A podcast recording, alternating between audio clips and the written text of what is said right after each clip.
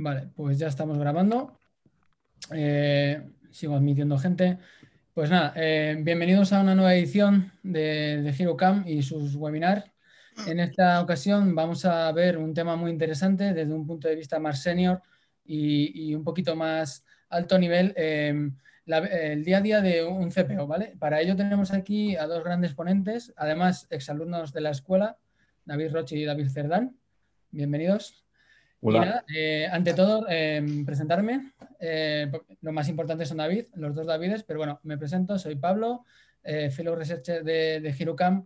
Em, voy a presentar este webinar em, junto con los dos Davides. recordar que somos una escuela de Product Managers para Product Managers y mucho más, que también hacemos ahora ya Product Designer y Talent. Recordar que tenemos dos, dos próximos cursos, el 4 de de febrero empiezan, tanto de Product Manager como de Product Designer, con una plaza libre. Si alguno quiere llegar, llega justito, justito, que nos la quitan de las manos. Y nada, dicho esto, eh, vamos a comenzar con el webinar. Eh, como os decía al inicio, eh, cómo es el día, de un, el día a día de un CPO. desde un punto de vista senior, con mucha experiencia y en dos empresas punteras como son MarketGo y Cuideo.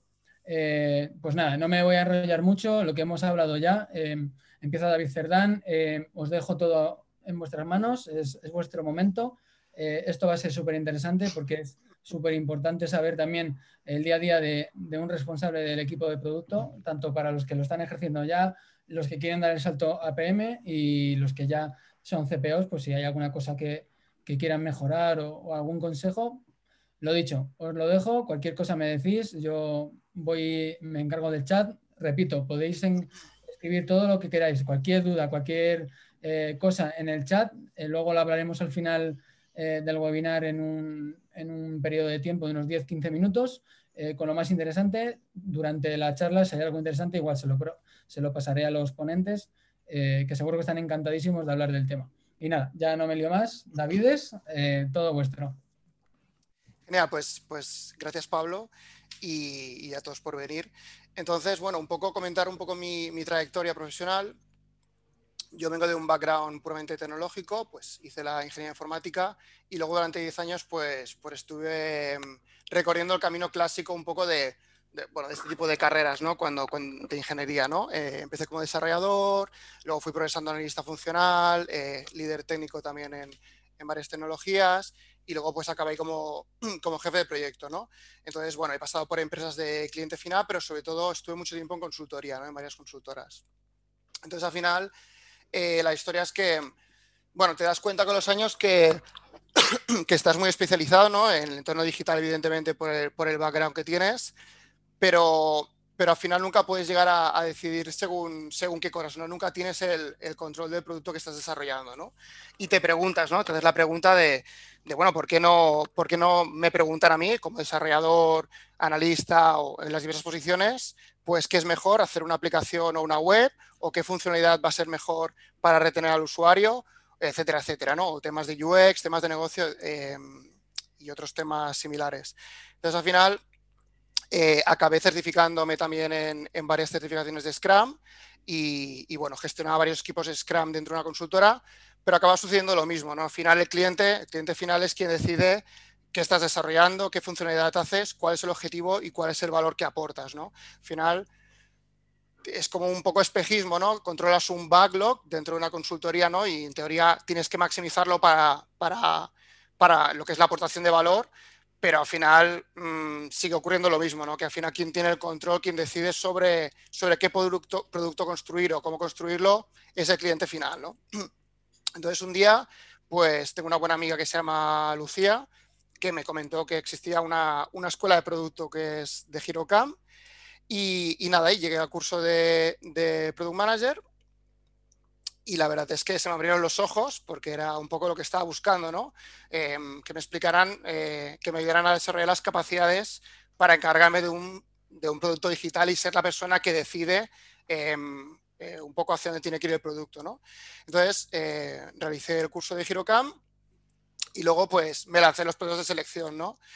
luego al final de la presentación comentaremos un poco la parte de selección, pero, pero bueno, por dar cuatro pinceladas, Eh, cuando salí del, curso de Girocam estuve en bastantes procesos, empresas bastante buenas, en ProPharma, en Lidl, en Ecultra.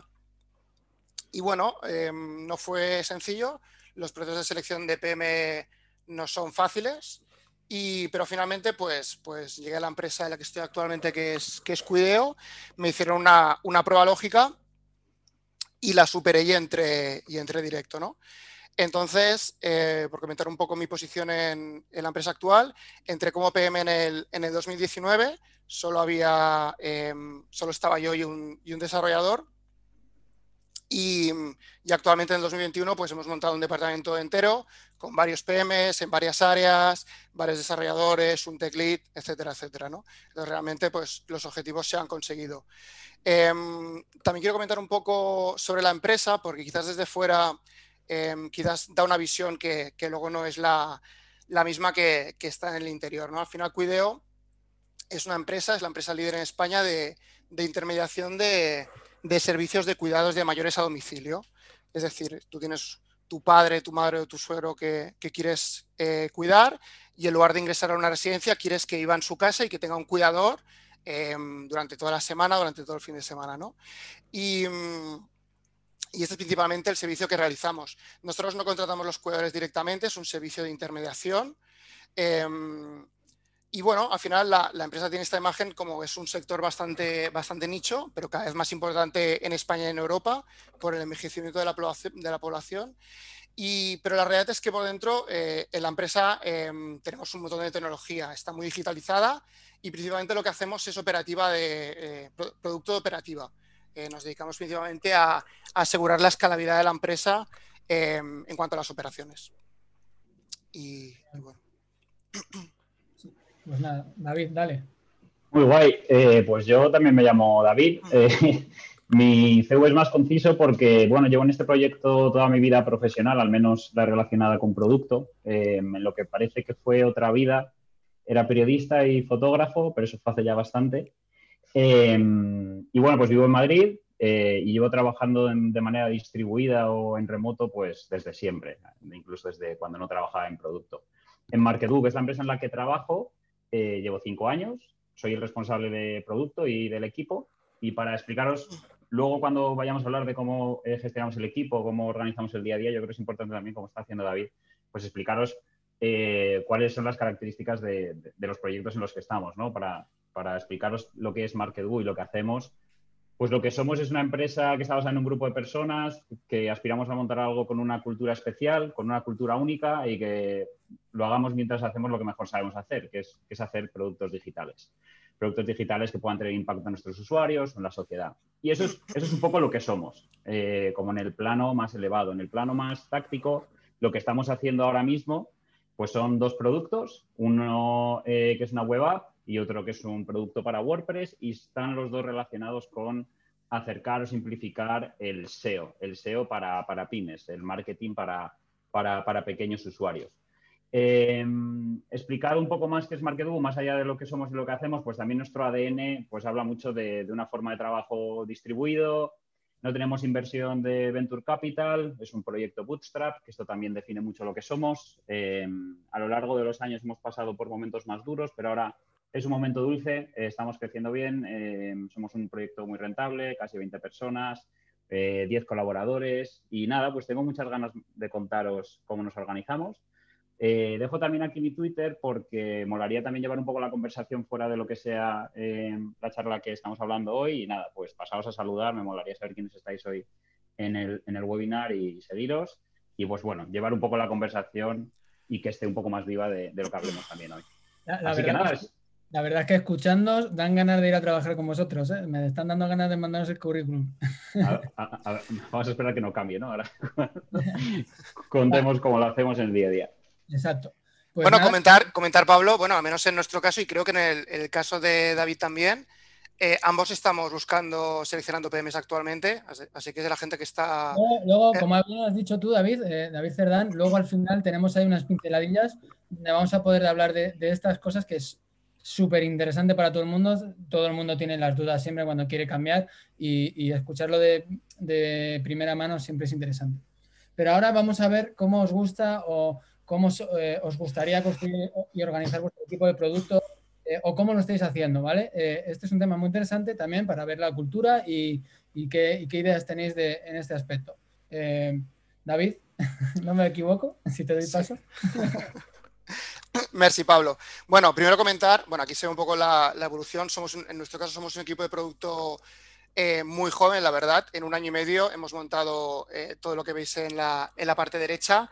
Entonces, bueno, la verdad es que hemos ido, hemos ido muy rápido porque también el impacto en negocio de la estrategia digital ha, ha sido muy alto y nos ha permitido contratar más, ¿no? Entonces, lo que quiero comentar primero, bueno, aparte más allá de la evolución que, que ya se ve aquí claramente, es que Em, claro, yo no creo que haya dos equipos de producto iguales en el mundo, ¿no? Entonces, realmente lo que recomendaría a alguien que, quiera montar un, departamento o lo que ha sucedido en mi caso es que, bueno, estuve mirando también otras presentaciones anteriores también de, de, em, de, Girocamp, que vino Idealista, otros equipos y tal. Entonces, empiezas a mirar un poco la estructura y te das cuenta que, que em, igual que el toolbox de producto, no lo puedes copiar de otra empresa. Esto no, no va a funcionar. Es decir, realmente eh, la estructura, eh, la comunicación entre los miembros de tu equipo, con otros stakeholders, las metodologías, procesos de, tu, equipo, van a depender de, la cultura de la empresa, de la cultura que quieras implantar en tu departamento, del estado en el que está la empresa. Es decir, no es lo mismo estar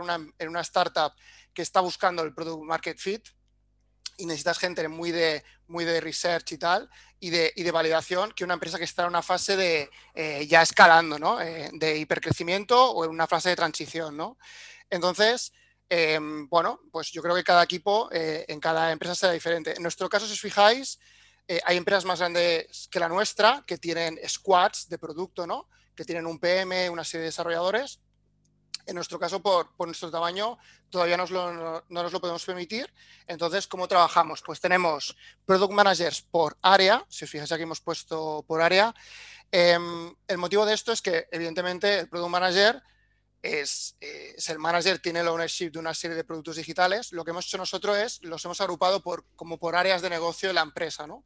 Entonces, esto es muy beneficioso porque al final este product manager lo que hace es, se, se impregna mucho del conocimiento de, este departamento, de esta área de negocio de tu empresa en concreto.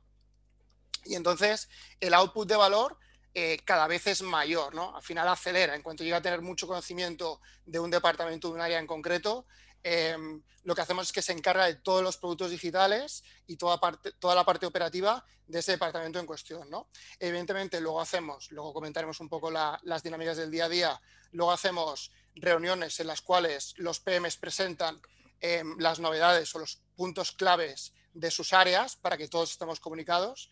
Pero bueno, de momento hemos visto que, nos está funcionando bastante bien. Em, esta organización de, de, PMs por áreas. Y en el caso de los desarrolladores, lo que comentaba, todavía no tenemos la capacidad suficiente para tener squads de desarrolladores por PMs. Entonces, tenemos, eh, los PMs tienen un equipo de desarrollo compartido. Entonces, bueno, lo comentaremos un poco cómo nos organizamos, porque evidentemente esto es un riesgo y puede ser un cuello de botella, pero, pero bueno, es, un poco, es un poco la estructura actual. Entonces, cuando la empresa llegue a, otro, a otra situación, a otro estadio, pues seguramente eh, la estructura del departamento pues será otra, ¿no? Por ejemplo, ahora estamos Estamos iniciando la internacionalización también en Francia. Em, entonces, pues, bueno, también nos plantearemos qué hacemos. Si, los PMs llevan la misma área operativa, digamos, multipaís, en varios países, que esto es algo positivo porque te permite em, simplificar operativas y, hacerlas escalables, o acabaremos teniendo quizás pues, equipos de producto más enfocados por país o, lo veremos. ¿no? Y, perfecto. En cuanto a metodologías y procesos y, y tecnología, bueno, evidentemente hacemos muchas cosas y tal, pero por dar cuatro pinceladas un poco de cuál es nuestra, nuestra firma, ¿no? Em, en cuanto al roadmap, trabajamos como, bueno, como me explicaron bien en, la, en The Hero Camp, con un roadmap a muy corto plazo. Tenemos una ventana deslizante de, tres meses. Evidentemente, esto no significa que no tengamos en la cabeza eh, proyectos eh, del año, ¿no? Tenemos un departamento de negocio que evidentemente eh, va cocinando otros temas, entonces estamos muy atentos a temas que puedan surgir em, para los cuales necesitamos eh, dedicar gran parte del equipo, pero en general trabajamos con un roadmap a, muy corto plazo. Luego para la priorización de tareas utilizamos el algoritmo más simple que, que hay, más evidentemente de poner un, único número, que eso evidentemente es muy rudimentario. Entonces utilizamos simplemente value versus effort, es decir, para que una de las tareas em, ponemos en una escala el valor, eh, el output de valor de esa tarea y el esfuerzo de desarrollo, tanto de análisis del PM como, como desarrollo tecnológico. ¿no? Utilizamos un algoritmo muy sencillo. Em, también la parte de MVPs es algo que hacemos mucho, la verdad. Em, casi todas las cosas que hacemos siempre las validamos. Es decir, eh, invertimos el mínimo de tecnología a la hora de validar eh, nuevas ideas de negocio, nuevos canales. Em, cuando modificamos operativas, incluso también hacemos un MVP, hacemos pruebas pilotos con, subconjuntos del equipo y tal. Y cuando vemos que funciona es cuando, cuando, em, cuando invertimos en tecnología. ¿no? prácticamente diría que, no es por exagerar, pero creo que hoy en día eh, teniendo en cuenta que la mayoría de empresas eh, de terceros, o sea, otras empresas ofrecen, ofrecen APIs, yo creo que con un Excel y, una herramienta, por ejemplo, como Postman, eh, para hacer llamadas APIs, puedes montar una empresa entera sin exagerar. Es decir, realmente hoy en día con, todo el, kit de herramientas de, de tool, em, pues prácticamente puedes montar un negocio y, y, mantenerlo vivo durante seis meses, un año, dos años, prácticamente sin desarrollar casi nada. ¿no? Entonces, eh, en nuestro caso no es así, tenemos mucha tecnología desarrollada, pero sí que cuando tenemos que hacer, por ejemplo, eh, pues esto, eh, testear un nuevo modelo de negocio, pues lo hacemos, lo hacemos con la mínima inversión. ¿no?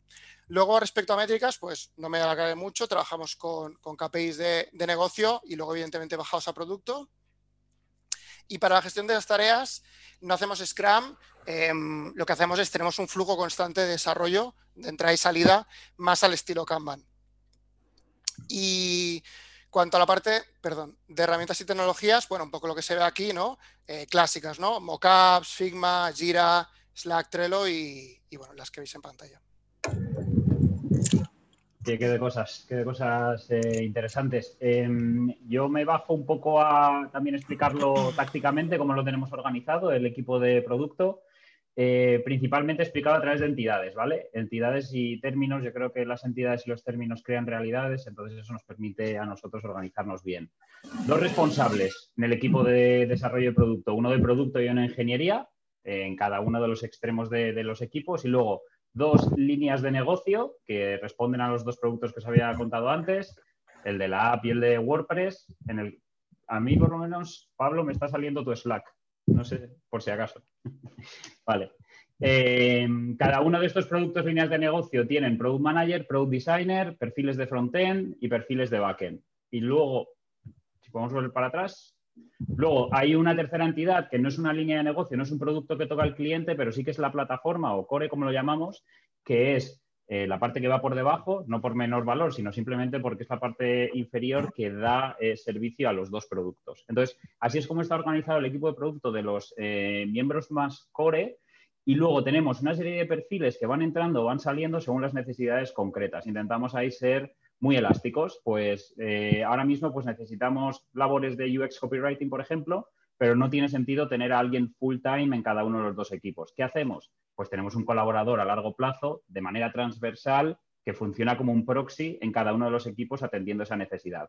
No solo UX copywriting, también tenemos mm, advisory de SEO, porque obviamente nuestros productos em, eh, están orbitando en ese espacio tenemos traducciones porque vamos a los diferentes mercados, o tenemos, por ejemplo, ilustración, que obviamente tampoco nos, tiene sentido tenerlo full time en, el equipo. Prácticamente es como nos estamos organizando ahora, hay algunas cosas nuevas que estamos probando, no todo viene de una experiencia de muchos años, pero es lo que más valor nos está dando. Y luego, eh, si pasamos, Pablo, a la siguiente, eh, cuando estábamos preparando también un poco la charla y nos, nos preguntábamos pues, qué cosas podrían aportar valor, pues era el pensar eh, cómo llegas hasta aquí, ¿no? Cómo creas un equipo desde cero. Y, una de las cosas importantes que David decía lo mismo es, oye, cada proyecto es único, ¿no? Tanto el momento de la empresa, pues como el tipo de producto que tiene, el user persona. Entonces, tampoco hay, no hay unas reglas, ¿no? Que poder compartir y decir, venga, pues si sigo este framework, pues lo voy a hacer perfectamente al revés. Otra cosa es que sí que puede haber guías en las que sí que te ayuden a tomar las decisiones pues más, más adecuadas, ¿no? Para nosotros es fundamental estar súper alineados con, la visión de la compañía. En, sobre todo en, plazos de tiempo a corto, medio, largo, que pueden ser unos 3, 10 años, lo que sea, pero sobre todo para que desde la responsabilidad de ingeniería y producto sepamos dónde quiere estar la compañía mañana o pasado mañana, porque entonces vamos a tener que construir el equipo que haga posible esa visión, ya que somos empresas de producto. Y en otros momentos nosotros, o ves ejemplos cercanos, las dos entidades pues van avanzando de una manera un poco, un poco paralela sin, ir de la mano, ¿no? Eh, una vez que sabes esto, algo que nosotros no hacíamos mucho antes y que sí que hemos aprendido eh, a dolor es el empezar a anticipar las cosas. Anticipar significa que nosotros como proyecto Bootstrap, que no teníamos pues mucha pasta al principio, pues tomábamos decisiones cuando dolía. Un ejemplo muy concreto es contratar a alguien. Eh, pues vamos a contratar a alguien todavía porque no sabemos si lo necesitamos o no. Y entonces, cuando era de verdad un dolor, era cuando tomábamos esa decisión. Vale, pues ahora mismo es verdad que estamos en un momento diferente a nivel corporativo. Eh, es cierto que es o sea, tiene muchísimo mayor eh, ventaja el poder saber o decidir qué cosas podemos hacer hoy para evitar o para solucionar problemas del mañana. Y eso es algo que antes no estábamos haciendo, que estamos haciendo ahora mismo y que pues tiene muchísima relación con el resto de cosas. ¿Qué perfiles son los que necesitamos? Pues a lo mejor me aventuro a pensar que en Cuideo son perfiles más mm, eh, referidos a, logística, a operaciones, a analítica. Y en MarketGo pues lo que veo es que son perfiles más relacionados con el UX, en poder simplificar un proceso complejo como es el del SEO. Y a partir de ahí, pues eh, teniendo claro qué es lo que tenemos que anticipar, pues como decía también David, empoderar a estos equipos, mm, darles métricas, ya sean OKRs, KPIs, lo que sea, y luego preparar al equipo, y esto ya sí que es algo que a mí me obsesiona bastante, a ser primero elástico, oye, si ahora aparece una oportunidad o hay un problema, ¿qué podemos añadir para, solucionarlo rápidamente eh, y cubrir este espacio de tiempo? Luego también prepararnos para escalar. Eh, cosas del directo. Eh, ¿Cómo podemos hacer para escalar? ¿no? Eh, preparando el equipo para ello, para seguir creciendo y que, sobre todo, la metodología que tenemos, si funciona para nosotros ahora mismo en estos dos equipos, ¿qué pasa si mañana el negocio identifica una tercera oportunidad? Vale, pues cogemos todo eso, lo aplicamos a una vertical e intentamos validarla. Eso la verdad es que nos obsesiona mucho y, tiene pues, muchísimo upside por, detrás. A nivel de herramientas tampoco me quiero eh, extender mucho. intentamos simplificar Slack, comunicación asíncrona, Basecamp, proyectos, Notion para documentación y eh, poco más, la verdad, no utilizamos muchas cosas más. Podemos movernos hacia pues eh, cómo hacemos las cosas al día a día. bueno, dale, Pablo. Vamos a, cómo, ya que sabemos de, dónde venís, em, cómo, estáis gestionando ese, equipo, ese, proyecto, vamos a ver cómo es el día a día vuestro, cómo, cómo lo gestionáis y, en qué os fijáis, ¿no? Ventajas, desventajas, qué os gusta más, qué, quitaríais, qué, necesitáis. Bueno, nada que no sepáis. Vale. Pues bueno, claro, al final también comentar aquí lo que comentamos al principio de que no hay dos equipos de producto iguales. Eh, bueno, pues me gustaría comentar así un poco como anécdota que el fin de semana pues, pues David y yo nos llamamos y nos estuvimos preguntando un poco, pues bueno, ¿tú qué haces? ¿Cómo es tu equipo? ¿Cómo es tu empresa? Y bueno, al final nos hemos dado cuenta un poco de esto, ¿no? Que realmente la organización del equipo y, las metodologías y los procesos cambia completamente dependiendo de cuál es el objetivo de, tu departamento de producto. ¿no? Evidentemente, el objetivo de, final de cualquier departamento de producto digital es eh, acompañar, asegurar el crecimiento de la empresa a través de la digitalización, ¿no? porque al final hoy en día también es, es, el objetivo último de cualquier empresa, ¿no? crecer, crecer y crecer. ¿no? Pero claro, después de esto, que es muy general, eh, tienes otros objetivos secundarios más allá de, simplemente crecer, ¿no? Entonces, comentando con él, pues nos hemos dado cuenta de, esto, ¿no? Por ejemplo, en nuestro caso, em, tenemos un producto mucho, o sea, somos un departamento de mucha operativa interna. Al final, lo que percibe, la calidad que percibe del servicio cliente es que encontremos al mejor cuidador lo más rápido posible, que, esté al máximo formado, ¿no? Y que, que, la persona esté la mejor cuidada, ¿no? Entonces, en nuestro caso, em, lo que tenemos que hacer es intentar eh, conseguir que la operativa escale lo máximo posible sin perder eh, la calidad de cliente, ¿no? Y esto es un, equilibrio muy complicado, ¿no? Entonces, seguramente nuestra dinámica del día a día de, producto es muy diferente a la de, la de David, que quizás es desarrollar nuevos productos, eh, validarlos, ¿no? pues mirar el time to market y mirar otras cosas, ¿no?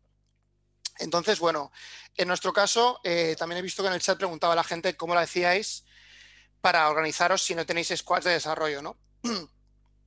bueno, pues esta, esta slide va un poco en esa línea, ¿no? La verdad es que, no os engañaré, es un reto importante, ¿no? Tienes una serie de PMs que, que están todo el día analizando y pensando y dándole vueltas a las cosas con los objetivos de negocio marcados, em, que son diversos, y luego tenemos un único equipo de desarrollo, ¿no? Entonces, en nuestro caso, lo que necesitamos sobre todo es alinearnos mucho, en tanto a nivel de PMs como del equipo de desarrollo, ¿no? Entonces, ¿qué estamos haciendo? Lo que estamos haciendo es tenemos, eh, como podéis ver en pantalla, hacemos una reunión, bueno, en mi caso, eh, con el CEO tenemos una reunión quincenal de, revisión del roadmap y luego tenemos una reunión semanal para alinear de todo el departamento, tanto la parte de tecnología como los PMs, para alinearnos en cuanto a prioridades del conjunto de proyectos. ¿no? Y luego eh, el equipo de desarrollo, evidentemente, tiene sus dailies de desarrollo y luego los, diversos PMs, eh, haciendo uso del ownership que tienen de los productos, pues tienen reuniones de trabajo eh, internas con cada uno de los responsables de otros departamentos o, con otras personas de negocio. ¿no? Entonces, principalmente lo hacemos manteniendo el alineamiento y, la comunicación. ¿no?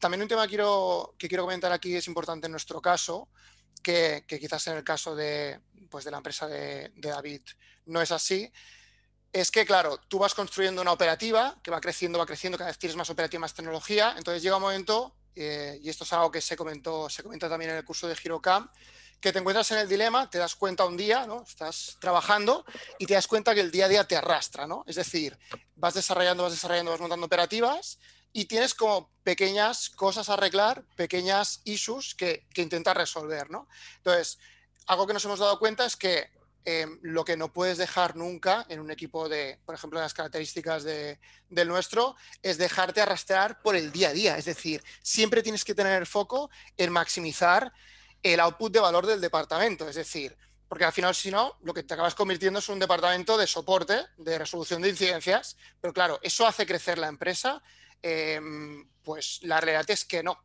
Entonces, lo que intentamos en el día a día es em, intentar estar muy centrados en el roadmap y avanzar al máximo posible, evidentemente equilibrando también lo que es em, la parte incidental o la parte de soporte a otros, a otros departamentos, ¿no?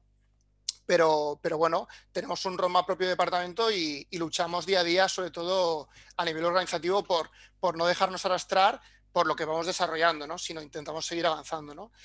Y, y, bueno, esto es un poco nuestra, nuestra organización. Si quiere David comentar en su caso. Hmm. Em, es, que es, que es tan diferente cada uno de los dos casos. Em, nosotros hemos intentado no solo la diferencia entre una empresa y otra, sino también cuando intentas utilizar metodologías, ¿no? Y cuando intentas utilizar metodologías de forma canónica, siguiendo todo al pie de la letra, em, a nosotros no nos ha funcionado y nos ha llevado muchísima frustración, desde seguir Scrum a luego hacer un pseudo Scrum, a Lean Startup, es muy complicado. ¿A qué nos ha llevado eso? A nosotros, y esto es de las cosas más importantes que hemos hecho en los últimos años, a definir nuestra propia metodología, que le hemos dado un nombre que, bueno, eh, se explica por sí mismo, que es el Sistema Operativo de MarketU, MOS. Y entonces de aquí lo que hacemos es que nos inspiramos de, las, cosas que nos han aportado a lo largo de los años. Hay una metodología que es el EOS, una empresa que se llama Senko que también nos, nos aporta, Lean Startup, nos hemos inspirado muchísimo sobre ellos, Basecamp y el modelo de ShapeUp yo hace un año estaba casi pontificando que eso era el, nuevo dorado y no lo es, pero sí que hay muchas cosas interesantes. Eh, el Silicon Valley Product Group también tiene muchas cosas a, añadir. Entonces nosotros cogemos todo eso y lo juntamos en una metodología que es nuestra, que es propia, que es la que tenemos, que es la que tenemos ahí. Eh, que veis aquí en la, captura del template de Notion. Por cierto, eh, la semana pasada lo liberamos, o sea, en nuestro Twitter en Marketing lo hemos liberado, por si lo queréis o si no me escribís, os lo puedo compartir porque esto también nos puede ayudar también bastante a organizaros. Eh, la captura superior que veis aquí es cómo organizamos nuestros ciclos de, desarrollo, ¿vale? Son ciclos de seis semanas con transiciones de dos semanas entre ellas en las que no se hace ningún proyecto de mejora, se suelen hacer refactors, se suele tener reuniones, se suele hacer algún QA, etcétera. Eh, y bueno, lo potente de esto, que esto nos hemos inspirado bastante en Basecamp, es que hay un roadmap de definición que llaman Shape y un roadmap de implementación que llaman Build. Y, potente también es que todo el equipo participa en los dos roadmaps. No hay un roadmap de producto, otro de diseño y luego se pasa un ticket que desarrollo lo hace de forma aislada, sino que todo el equipo lo está haciendo, está definiendo las tareas y todo el equipo las construye juntas. Obviamente, ingeniería está más cercana a la implementación y producto y diseño están más cercanos a la definición, pero esto es bastante importante, romper ese silos de las cosas que más nos ha ayudado a mejorar en los últimos, en los últimos, en los últimos años. Y bueno, pues también hemos recogido algunas pinceladas, Pablo, si, nos pasas eh, la diapo, eh, relacionadas incluso con alguna de las preguntas que he visto en el chat, ¿no, eh, David? oye, pues qué diferencias hay entre, entre un product manager y el responsable del equipo, llámalo CPO, Head of Product o como lo ves. ¿Cómo lo ves tú? Claro, aquí, bueno, yo voy a decir mi opinión, que quizás me equivoco o no, pero claro, yo realmente considero que es muy diferente un PM senior que un responsable de producto o un CPO. Para mí son roles, roles bastante diferentes y hay gente que quizás se encuentra en una situación en la cual le gusta mucho hacer producto y, luego se vuelve muy senior y luego se encuentra en una situación de, responsabilidad, digamos, de, un departamento y se da cuenta que quizás no, no, es lo que le gusta, ¿no? Entonces, para mí son cosas muy diferentes. Por ejemplo, en mi caso, eh, que claro, evidentemente evolucionado muy rápido, he llegado más, más rápido a responsable, digamos, del departamento, que no a un nivel de seniority muy elevado como PM, ¿no? Y de hecho, en el día a día sigo haciendo como PM y evidentemente pues me quedarán muchos años de experiencia para, para llegar a, un nivel de seniority en lo, cual, en, lo que se refiere a desarrollo de producto. ¿no? Entonces, claro, al final no significa nada porque, porque muchas veces la, creo que en mi caso em, el trabajo es, es distinto. ¿no? Al, final como CPO... Em, es un perfil que tiene que estar muy orientado a negocio, tiene que estar muy orientado a la, comunicación con el CEO, con el resto de stakeholders, eh, a estrategia, a, bueno, comentado, como había puesto aquí también David en la slide, a visión, a gestión de equipos. Tienes que pensar qué, equipo de, qué, qué, tipo de producto, qué tipo de equipo quieres montar o qué tipo de equipo necesitas para el producto que quieres desarrollar o para el momento en el cual está la empresa, qué cultura quieres desarrollar en el departamento, eh, que evidentemente tiene que encajar con la cultura también em, empresarial. Eh, a nivel de estrategia de producto, claro, aquí también intervienen otras cosas, ¿no? Es decir, al final como, como CPO, la respuesta no es tenemos que hacer este producto y hay que hacerlo lo mejor posible, ¿no? Aquí en cuanto a producto hay muchas más cosas alrededor, ¿no? Es decir, puedes hacer el producto, puedes comprar un producto hecho, te puede interesar por temas estratégicos, o puede ser un producto licenciado, o puedes asociarte con una empresa que tiene un producto que encaja con el tuyo para tener una integración em, y luego ofrecerlo bajo, una determinada bajo una determinada marca. Em, o, por ejemplo, sin ir más lejos, imaginaros que tenéis que hacer dos productos, ¿no? Eh, tienes que elegir entre qué hacemos. Pues hacemos un producto para mejorar la experiencia del cliente, una intranet, una web y tal, o mejoramos, desarrollamos un back office para, para operativa interna. Claro, mm. aquí es donde entra el tema de la estrategia y, y, donde tiene mucha relación el tipo de empresa en la que estés, ¿no? Si es de bootstrapping, si tiene inversión externa, si está buscando el product market fit, si está en una fase de, de crecimiento eh, y ha pasado el break-even. Eh, por poner un ejemplo, es decir, tú puedes decidir como CPO em, que puedes desarrollar un producto muy rápido em, para posicionarte dentro del mercado, algo muy sencillo de desarrollar, llegas muy rápido al mercado, pero otra estrategia diferente es, si tengo capacidad de desarrollar algo más complicado, pues salgo al mercado con un producto más complejo, más potente, ¿no? Esto es lo que comentan, la típica estrategia que comentan de que no cojas quizás, en algunos casos, las manzanas que están más bajas en el árbol, ¿no? Porque ¿qué ocurre? Si haces lo más sencillo, pues también tu competencia lo va a poder hacer muy rápido. Y quizás si tienen mucha inversión, pues te van a coger, ¿no? Entonces a veces es más, más inteligente a nivel de estrategia de producto intentar ir un poco más allá, ser un poco más disruptivo, ser un poco más innovador o montar una operativa más compleja, ¿no? Las manzanas que están más arriba en el árbol para, ver cómo te posicionas. Eh, respecto a tus competidores o en el mercado, ¿no? Entonces, claro, al final esto sigue siendo producto, pero si os fijáis, no es desarrollo de producto digital como tal, no es un rol quizás que podría hacer un PM senior, sino que llama más enfocado a otros temas, ¿no? A costes, a inversión, a estrategia de negocio, ¿no?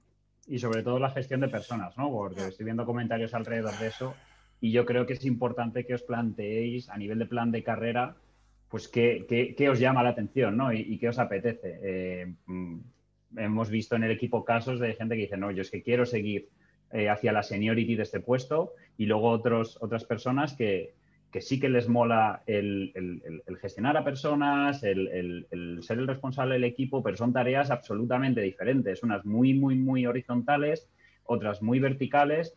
Y sobre todo, más allá de la parte de liderar, que es importante y sobre todo ambos perfiles van a participar, sobre todo en la definición de la visión, de la estrategia y de, y de trabajar los objetivos, la parte de gestión creo que infinitamente menos, ¿no? O sea, contratar a gente, buscar gente para para el equipo, eh, ayudar a la gente a ser mejor, em, eh, definir las metodologías en las que vamos a trabajar, eso a mí personalmente, por ejemplo, me gusta, pero hay mucha gente que, todo ese tipo de trabajo pues, pues no lo disfruta, ¿no? Entonces eso, eh, el, perfil rimbombante puede estar bien, pero que también hay que tener muy claro pues qué plan de carrera puede, puede o quiere tener cada uno. Por eso es fundamental. Tiene mucho que ver con las soft skills, ¿no? Las famosas soft skills y lo que cada uno está dispuesto a adaptarse a, un, puesto, como estáis diciendo, ¿no? Más o menos, ¿puede ser eso? Claro, evidentemente, puede ser una persona que, sepa mucho de producto digital, y, pero no le interese realmente pues, temas de comunicación, no le interese lidiar con según qué temas que evidentemente en una posición de CPO o de Head of Product, pues tienes que lidiar, es decir, no puedes decir, pues esto no me interesa, es decir, evidentemente el CEO pues te va a hacer una serie de preguntas de riesgos, de estrategia de producto, de inversión de costes, pues que tú tienes que, implicarte, no puedes decir, no, no, yo solo quiero hacer producto y no me quiero encargar de nada de esto. Pues evidentemente son temas que no, que no puedes esquivar y, te tienen que interesar, porque si no te interesan, al final dirás, no, yo lo que quiero hacer simplemente es producto al nivel que sea, ¿no? En la empresa que sea y, no me interesa todas estas guerras, ¿no? Al final son otras guerras, son perfiles que tienen guerras distintas. Em, totalmente. Oye, algunos básicos, ¿no? El día a día también eh, planteábamos. Yo creo que en esto estamos incidiendo bastante, es la relación entre el equipo y, el, y cada uno de los perfiles a través de métricas o a través de la estrategia en qué, espera la compañía del equipo, qué espera la compañía de mí, ¿no? Para, trabajar y para, organizarnos. Y esto es algo que, el responsable del equipo tiene que dedicar mucho día a día a pues alinear a la gente, a empujar y sobre todo una clave que es desbloquear, ¿no? Ver dónde hay obstáculos y ayudar al equipo a moverse eh, en este sentido, David, ¿no? Yo lo estábamos hablando el fin de semana. Eh, qué, difícil es encontrar qué tareas eh, podemos priorizar en el día a día que, tengan mayor, mayor valor o que tengan mayor resultado, porque el trabajo nunca acaba, ¿no? Y tenemos mil cosas que hacer. Entonces, tres a cinco cosas en el día que digas, esto tiene muchísimo valor, ¿no? Y cómo evitar algunas de ellas. ¿Cómo lo ves tú? Totalmente. Yo aquí quiero comentar una cosa para mí que ha sido clave los últimos meses que, hemos aprendido en, el departamento. es que al final si eres una persona que, mm, bueno, que tienes un cierto grado de motivación y, estás en la empresa en la cual como PM o como responsable de producto eh, te han dado el ownership para, para poder decidir, lo que acaba ocurriendo es que te implicas mucho, ¿no? Y empiezas a trabajar, empiezas a trabajar, a tirar y, acaba ocurriendo lo que, lo que pone aquí, ¿no? Que en general las, creo que las personas sobreestimamos la capacidad que tenemos para hacer cosas. Entonces, una de las cosas que hemos hecho, por ejemplo, a inicios de este año 2021 es directamente coger el roadmap y, reducirlo a la mitad. Es decir, em, el año pasado, por ejemplo, nos dimos cuenta que habíamos intentado abarcar demasiadas cosas a la vez, estar en todos los frentes, mejorar todas las áreas del negocio eh, a la vez. Y, claro, luego haciendo un poco de, mm, revisión de, cómo habíamos avanzado el año pasado, pues nos dimos cuenta que evidentemente, habíamos avanzado, pero la sensación no, no era esa, ¿no? Entonces ahora, em, una cosa que, pues, que he hablado últimamente con el equipo a principios de año es, vamos a hacer menos cosas a la vez, ¿vale? Simplemente esto. Lo típico de vísteme de espacio que, que tengo prisa. Entonces, claro, te puede dar la sensación de que vas a ir más lento si haces menos cosas pero la realidad es totalmente la contraria. Es decir, haz un roadmap de tres cosas en este mes, ¿vale? Que cada PM tenga, que comentaba, me comentaba David este, este fin de semana, que en su caso también lo que hacen es, cada PM le dan dos objetivos, dos métricas o lo que sea, simplemente eso. Y la realidad es que funciona, es decir, em, una de mis luchas en el día a día es que los PMs tengan más, más foco, ¿vale? Estén más centrados en pocas cosas. Y al final lo que te, das cuenta es que el trabajo es, que, realizas y el output es mucho mayor, ¿no? Entonces, una de las mejoras que estamos teniendo en el departamento este año es que el roadmap sea más pequeñito, hacer menos cosas y acabas yendo más rápido, aunque pueda parecer, para, paradójico, ¿no? Y ya para terminar aquí, yo sí que incidiría mucho en la responsabilidad que tenemos de proteger al equipo, proteger al equipo de cosas que les impiden hacer su mejor trabajo. Y, por ejemplo, nosotros una de las cosas que hacemos es gestionar mucho la comunicación asíncrona, eh, el tema de las reuniones que hemos pasado mucho por encima, hay que ser capaces de, hacer, de, no es que tener cero reuniones, pero de hacer reuniones muy cortas, valiosas, que se han podido preparar antes, que si se han podido gestionar a través de, un email o de, otra herramienta, pues, pues muchísimo mejor. Y, cuando liberas al equipo de ese tipo de cargas, y muchas veces tienes que ser el paraguas de muchas de ellas, eh, es cuando empiezas a ver que el ritmo empieza a cambiar y que se crean dinámicas de mucho mayor valor.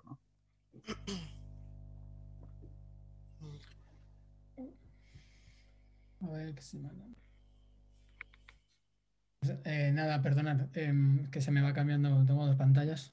Eh, nada, pues yo creo que vamos a llegar a, para finalizar, aunque queda un ratito, a la parte más importante de toda la charla, ¿no? La que estamos todos deseando escuchar un poco eh, vuestra experiencia y, vuestras opiniones. Entonces, eh, vamos a lo duro. Eh, vuestra relación con negocio, mm, barra CEO, stakeholders, subdirectores, directores, lo que sea, responsables de las áreas.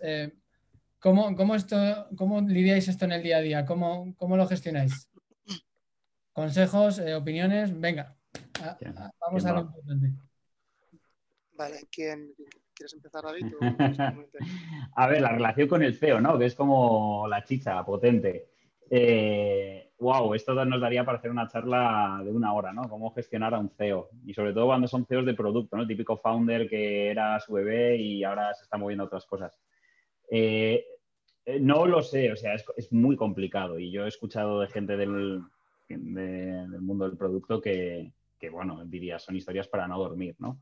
Nosotros en ese sentido tenemos suerte. Nuestro CEO General Manager, Vences, la verdad es que con el paso de los años pues nos ha dado muchísima, muchísima libertad, pero creo que es una labor de gestión activa el, delimitar cuáles son, sus, eh, cuáles son sus labores y sus responsabilidades en el equipo de producto, que para mí se limitan a eh, visión, ayudarnos en la visión, a cuál es la visión de producto relacionada con la visión de la compañía.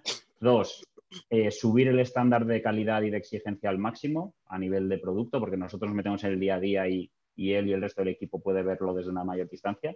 Y tres, eh, a nivel de, recursos, que no nos falten recursos para dar lo mejor del equipo, desde necesito contratar a alguien o necesito eh, em, apoyarme en esta herramienta, etcétera. El resto de cosas que es meter el dedo y decir este diseño debería ser así o así, pues yo creo que son dinámicas que no hacen más que, entorpecer ¿no? la dinámica. No sé cómo lo ves tú. Eso y otras cosas. Claro, aquí realmente ese es uno de los puntos claves de, la posición de, responsable de producto, ¿no? La, relación con el CEO. ¿no? Entonces, es lo que comenta muy bien David. Al final, eh, muchos CEOs, yo creo, creo en general, son gente que también son, son founders, han fundado la compañía.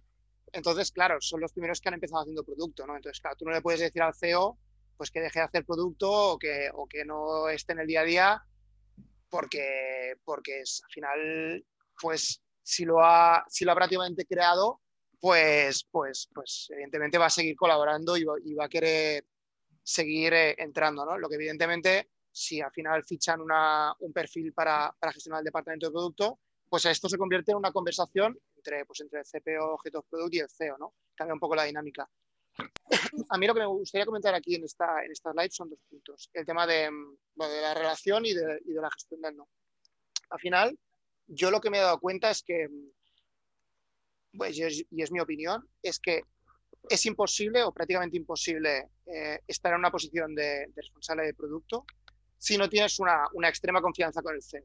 Es decir, para mí es imposible. O sea, no digo que haya gente que no lo esté haciendo, pero seguramente lo que estás haciendo en realidad es ser un simple proxy de negocio. Es decir, el negocio te está pidiendo algo y, se lo estás pasando a los PMs, ¿no? Eh, pero claro, eso para mí no es, no es gestionar producto ni es gestionar la, estrategia de producto de una empresa, ¿no? Al final, si no tienes capacidad de decisión, pues, pues sinceramente, pues, pues tu, rol se ve limitado a, a, hacer un poco de pasabolas, ¿no? Entonces, para mí, la clave para poder tener capacidad de decisión, evidentemente, es la confianza. ¿no? Cuanto más confianza tengas con el CEO, más capacidad de decisión eh, podrás tener, ¿no? Y esto depende también de lo que hayas hecho, de muchas cosas, ¿no? Lo que comentamos de las soft skills y da, un poco entra en el terreno de la, de la parte personal, ¿no? Entonces, la pregunta es, ¿cómo saber si realmente tú tienes capacidad de decisión en el roadmap, en la estrategia de producto, en el día a día?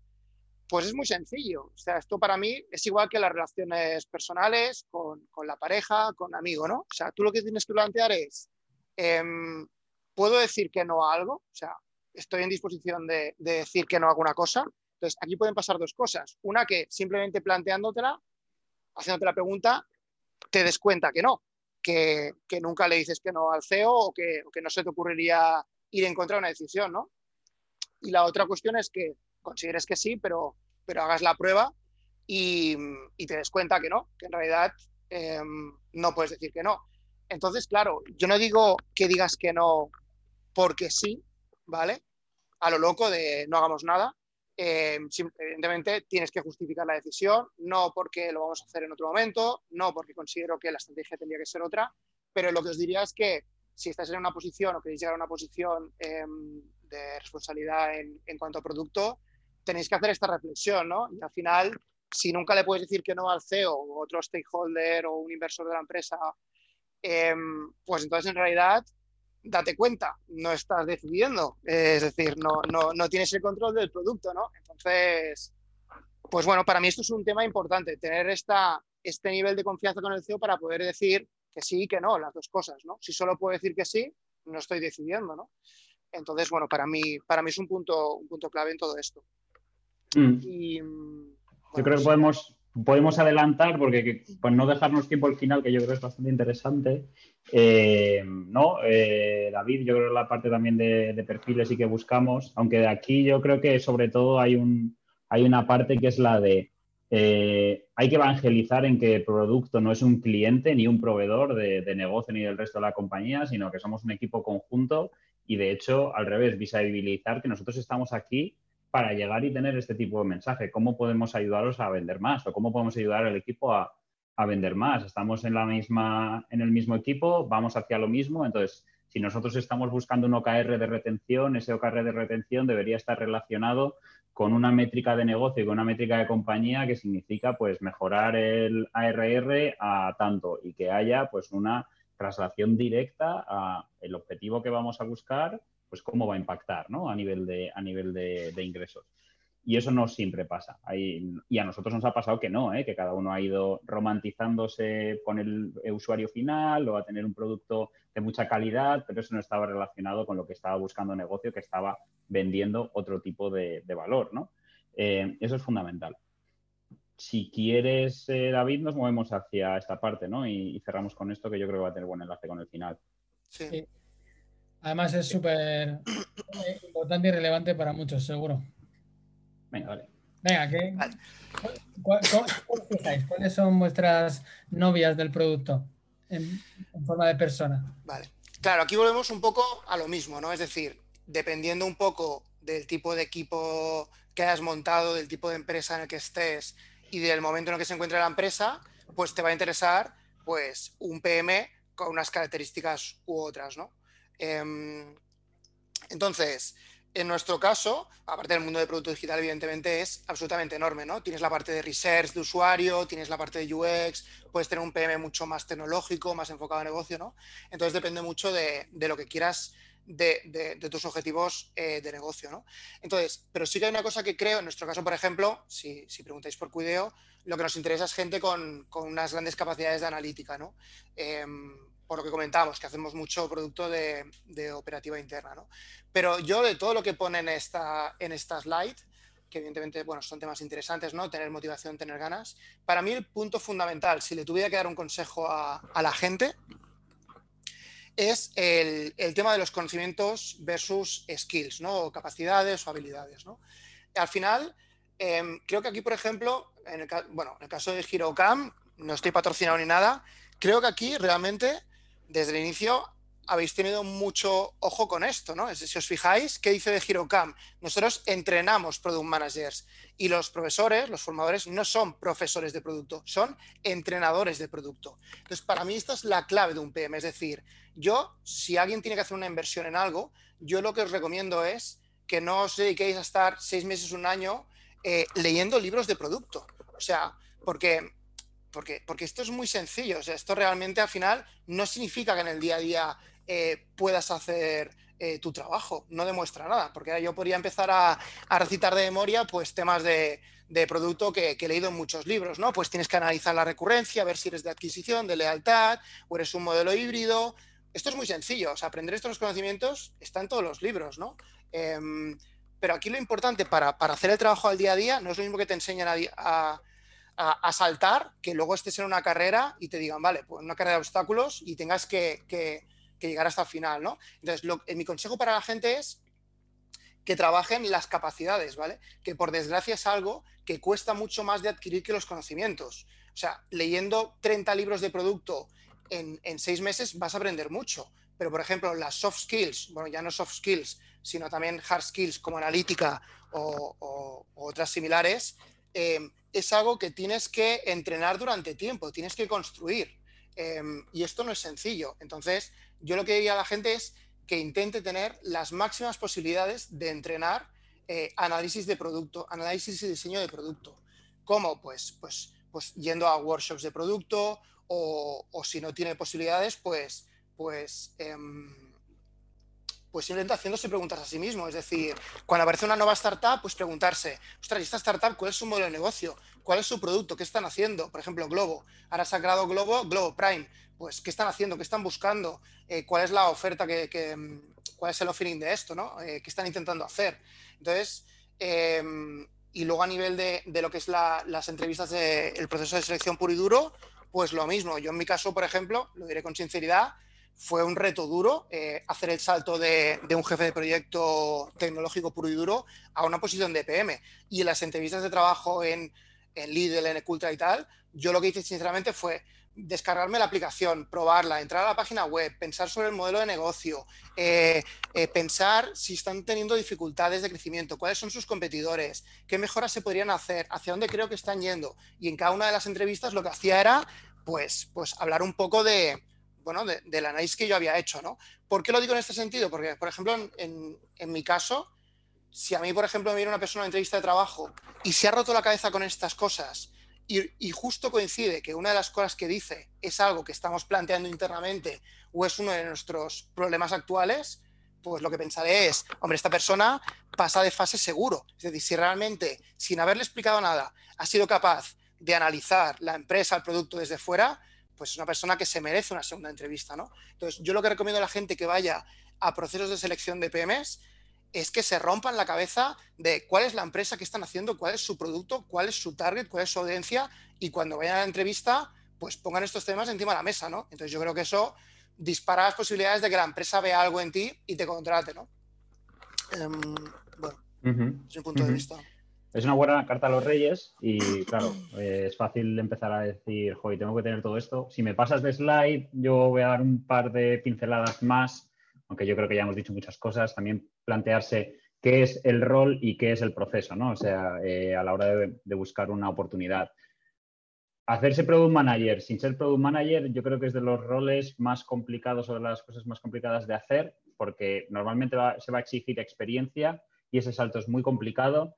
Pero bueno, hay que visibilizar eh, este tipo de habilidades o, como decíamos, ¿no? toda esta carta a los reyes que os traemos cosas que hay que, que, ser inteligentes, ¿no? O sea, pues si hay un espacio relacionado con, uno de estos dos proyectos que a mí se me da mejor o que entiendo el marketing, pues eso va a sumar muchos puntos. Recibir feedback, eh, saber dar y, recibir feedback en un proceso de trabajo, en un proceso de contratación es fundamental y os sorprendería ver la cantidad de gente que ante una pregunta de feedback directo reacciona de una manera negativa. Entonces, estas cosas son muy importantes a nivel ya más actitudinal tenerlas claras. Y luego otras es que durante el proceso pues hay que ser, pues eso, eh, como estaba diciendo David, muy listo en ese tipo de cosas de actitud, de, revisar cuál es el, estado del proyecto. A mí hay una cosa que me sorprende, em, no sé si es por... Em, porque no me la esperaba, obviamente, pero por el tema de la carta de motivación, que es algo que se exige mucho, pues es algo que se cuida, que no se cuida lo suficiente, ¿no? Eh, si, alguien ha tenido la capacidad de revisar un modelo de negocio, de revisar un producto y puedes eh, proyectar desde esta primera carta de motivación al enviar un currículum o lo que sea, eh, por qué eres la persona indicada para este puesto, respondiendo a los retos que ya están puestos en la entrevista, eh, pues yo esto es algo que me sorprende ver en muy pocas y contadas ocasiones, ¿no? Entonces, como decía David, este tipo de cosas te mueve directamente sin ver currículum a la siguiente fase, ¿no? Entonces, eh, sorprende ver el poco cuidado que hay en este tipo de cosas y aunque exija muchísimo trabajo, algunas de ellas, otras son más la actitud de personalizar cada una de estas, directamente ir a buscar la persona que contrata, etcétera, etcétera. Eh, es complicado, o sea, tampoco es, es, el, es, el, puesto de trabajo más fácil del mundo, pero con una serie de cosas y con actitud y con, y con perseverancia, mm, hay muchos casos mm, cercanos en los que veo que la gente lo consigue. O sea que nada, no, no, no hay que perder la motivación. Y, mm, yo creo que en este sentido, pues, eh, Pablo, podemos seguir adelante y, y ver eh, qué otras preguntas nos podemos haber dejado, aunque hemos ido contestando algunas por el chat. Em, no sé si estoy. Sí, no estoy. Eh, habéis contestado muchas de ellas, de hecho, proactivamente, os doy las gracias. Y bueno, la gente que está conectada, por supuesto, también. Y me he apuntado alguna que, puede estar interesante. Eh, por ejemplo, eh, creo que David Roch sí la ha contestado, pero me gustaría también que Cerdán conteste una pregunta que era, bastante buena. ¿Qué áreas, al haber evolucionado, es una casualidad, ¿no? Que los dos habéis evolucionado más o menos rápido ha puesto de CPO o Head of Product, eh, por el camino que, habéis eh, valorado más eh, a la hora de crecer profesionalmente, qué áreas de desarrollo habéis identificado en vuestros perfiles que, son mejores o que son necesarias en una organización de producto. O sea, personalmente, ¿en qué, habéis, en qué creéis que habéis crecido? ¿O, os ha impactado más o, os importa más ¿no? en el perfil de, responsable de producto, digamos? Mm. Relacionado con la slide que hablábamos antes de las responsabilidades, para mí eh, he llegado a un punto como, el de David, ¿no? En el de mm, he llegado quizás al, puesto de responsabilidad antes de masterizar o, tener la seniority como, como, PM hasta el último nivel, ¿no? Entonces, a nivel de crecimiento personalmente, eh, aptitudes y entrenamiento de liderazgo y de gestión de personas, eso es fundamental y, creo que todo el, acercamiento a negocio y a, analítica es, lo que más me ha, ayudado a seguir adelante. Rodearme luego de gente que ha sido muy buena en, diseño, en tecnología, que eran pues, puntos que yo no tenía tan fuertes.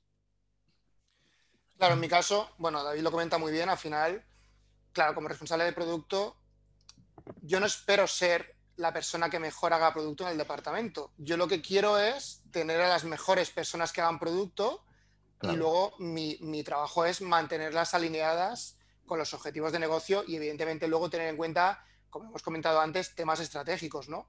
Pero esto es un poco en la línea de lo que comentábamos de, responsable versus un PM senior. Es decir, yo no aspiro a...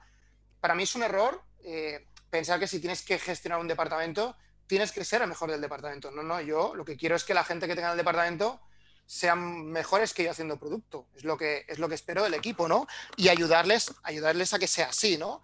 Y, darles todas las herramientas eh, para, que puedan hacer bien su trabajo. Y como comentaba David, también parte del trabajo de responsable es aislarlos del ruido, de las interferencias, etcétera, etcétera, ¿no? En mi caso, claro, pues he ido, claro, hemos tenido un crecimiento tan fuerte que realmente, pues eh, prácticamente hemos pasado, he pasado a, construir un departamento, un departamento a cabo de un año, ¿no?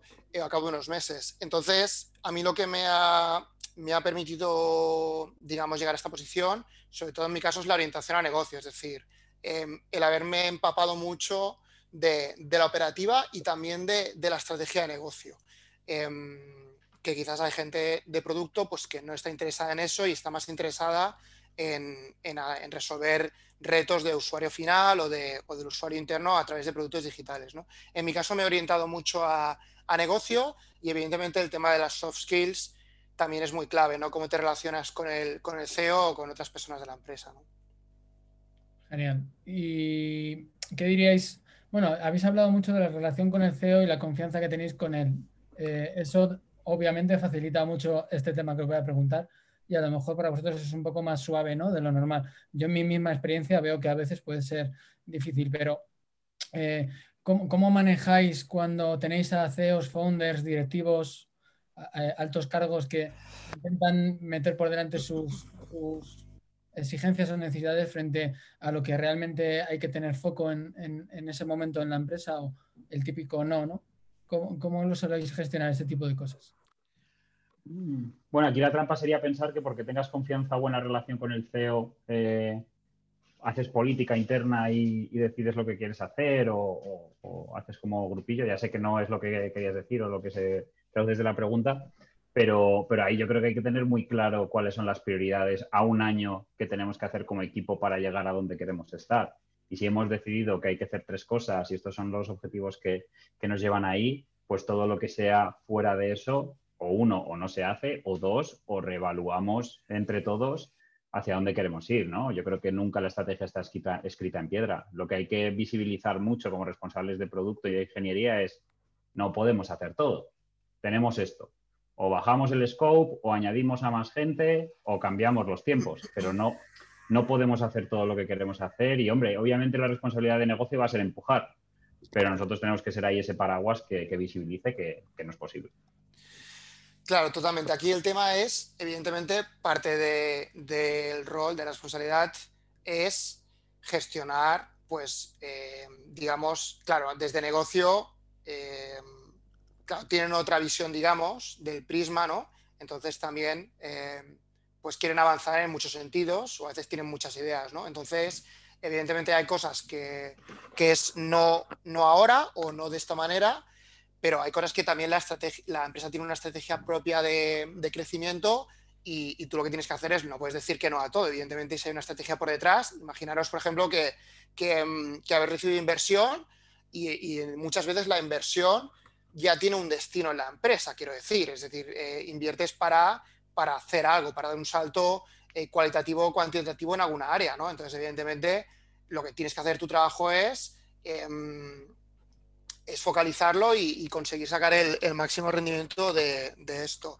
Eh, y luego otro punto importante es, sí que es verdad, a veces que desde negocio te plantean muchas cosas, porque una empresa al final cuando funciona, pues se te abren muchos caminos, ¿no? Eh, puedes ir por muchos sitios, puedes hacer partners, puedes cambiar de B2C a B2B, a B2B2C, puedes internacionalizarte, pues hay muchos posibles caminos. Entonces, yo lo que hago es, en ese sentido, ser colaborativo y expresar mi opinión, digamos, asesorando a negocios. Y negocio me dice, ostras, ya de golpe podríamos ir por este camino. Y yo les digo, sí, evidentemente, todo se puede hacer, pero entonces lo que haremos es desviar el foco de, otra cosa que estáis pidiendo. Es decir, al final tenéis que decirme qué queréis hacer, hacia, ir hacia aquí o hacia allí, o necesito fichar a 10 personas más para poder hacer las dos cosas a la vez, ¿no? O sea, al final lo que tienes que hacer con negocio es ser transparente como con el resto de stakeholders, porque al final si dices una cosa que no piensas, o sea, o dices una cosa... Mm, que no puedas cumplir, ¿no? Que no puedas cumplir, eh, te va a volver, te lo clarísimo. Entonces, al final, por eso comentaba la parte de la confianza. Yo en la empresa soy muy sincero, digo lo que podemos hacer, lo que no podemos hacer y, lo que podemos hacer si dejamos de hacer otra cosa. Entonces, evidentemente, en el día a día te encuentras con retos que te dice la empresa, pues quiero ir más rápido o quiero ir más lento y tal. Entonces, pues evidentemente lo que tienes que hacer es decir lo que piensas. Y si al final esto te supone un problema en la empresa, pues es lo que comentábamos. Al final, pues entonces tu posición, pues, pues, pues se tiene que replantear, ¿no? Si al final no te preguntan y la persona espera que digas lo que, lo que tienes que decir. No, yo en mi caso, por ejemplo, yo digo lo que creo y, con el tiempo esto al final te renta, porque al final si tomas buenas decisiones y consigues los objetivos, la empresa dice, ostras, pues pues le hemos preguntado y, realmente hemos ido por el buen camino, ¿no? Entonces, esto es un ciclo de confianza que se va eh, retroalimentando, ¿no? Vale, em, venga, eh, una pregunta en titulares y ya nos vamos a despedir. Eh, esta pregunta yo creo que es interesante, rápida. ¿Cómo es vuestra relación con el Head of Tech o CTO? ¿Cómo, cómo lleváis? personalmente es muy buena en mi caso. La verdad es que no podemos pontificar mucho porque en ese sentido tengo mucha suerte. Em, fundamental tener buena relación o tener una relación cordial con él, con, él o con ella, eh, absolutamente. creo que es un, que es un socio en este tipo de, argumentos o de discusiones, pero también es verdad que potencialmente es donde mayor fricción va a haber, o me puedo imaginar, incluso habrá casos en los que tecnología o ingeniería sea un, caso donde haya mayor fricción que, negocio, y, para nosotros lo fundamental ha sido romper la, la separación de equipos y hacernos un equipo unido. Romper ese silo ha sido una buena decisión. En nuestro caso, exactamente lo mismo. Para mí la clave, para mí eh, es un gran error en empresas que tengan un tamaño pequeño en separarlo en dos departamentos. Es decir, eh, yo siempre al equipo le digo lo mismo, es decir, todos hacemos producto, no hay un departamento de producto y un departamento de tecnología. Esto para mí es un grave error. Es decir, los desarrolladores, que esto es un tema que no hemos tratado hoy, los desarrolladores son las primeras personas que están haciendo producto. Entonces, eh, yo se lo cuento a todo el equipo. No es que los PMs analicen y diseñen producto y hagan producto y vosotros desarrolláis. No, no, producto lo hacemos entre todos, incluido el tech lead, ¿no? Entonces, para mí es clave eh, tener esta filosofía y, que la gente entienda que somos, eh, que todos estamos haciendo lo mismo, que todos tenemos los mismos objetivos, ¿no? Que no tecnología tenga sus intereses y su budget y sus objetivos y, los PMs tengan otros, ¿no? Para mí, esto, para mí esto es un problema y una de las maneras de eliminar esta fricción que comentaba David es precisamente esto, que todos somos un mismo equipo y, todos estamos haciendo lo mismo, conseguir el mismo objetivo de negocio. Em, Correcto. Pues, pues sí, así estoy totalmente de acuerdo, no puedo decir nada. Pues nada, eh, ante todo agradeceros un montón vuestra participación, creo que ha sido un webinar súper interesante eh, desde un punto de vista eh, más cercano al negocio y con un poquito más de seniority y como habéis dicho muy claramente con una serie de requisitos y de, cosas y responsabilidades diferentes ¿no? a la de un PM, digamos, en, sí, ya sea senior o junior o, como sea. Em, mm. Para cualquier cosa, eh, tenéis el contacto con, los dos David, ¿vale? Eh, sé que están encantados de recibir cualquier tipo de duda, pregunta, cuestión, lo que sea. Eh, obviamente subiremos este vídeo a nuestro canal de YouTube. Recordar que podéis contactarnos tanto por YouTube como por LinkedIn como nuestra web de Girocam. bueno, muchísimas gracias, David Roch, David Cerdán. Sí, oye, cualquier pregunta que se haya quedado en el chat, que se han quedado algunas, ponedlas por email y las contestamos encantados. Por supuesto. Eh, pues eso, muchísimas gracias por haber compartido esta horita con todos nosotros. Eh, volveremos seguro a, cruzarnos. Y nada, todo lo demás, recordaros que esto es de HeroCamp, una escuela de Product Managers eh, que entrenan en Product Managers, como bien ha dicho David y que cualquier cosilla podéis contactar con nosotros eh, por eh, múltiples formas y que estaremos encantados de volver a, veros por aquí en la siguiente edición del tema que sea. Si alguno queréis, eh, si algunos queréis decirnos qué temas os gustaría que tratáramos, ser libres también de contactarnos, tanto a mí como a la escuela, y organizaremos webinars con esos temas y que os aporten valor a todo. Bueno, muchas gracias, buenas tardes, noches y un saludo a todos. Un abrazo. Gracias. Chao, chao.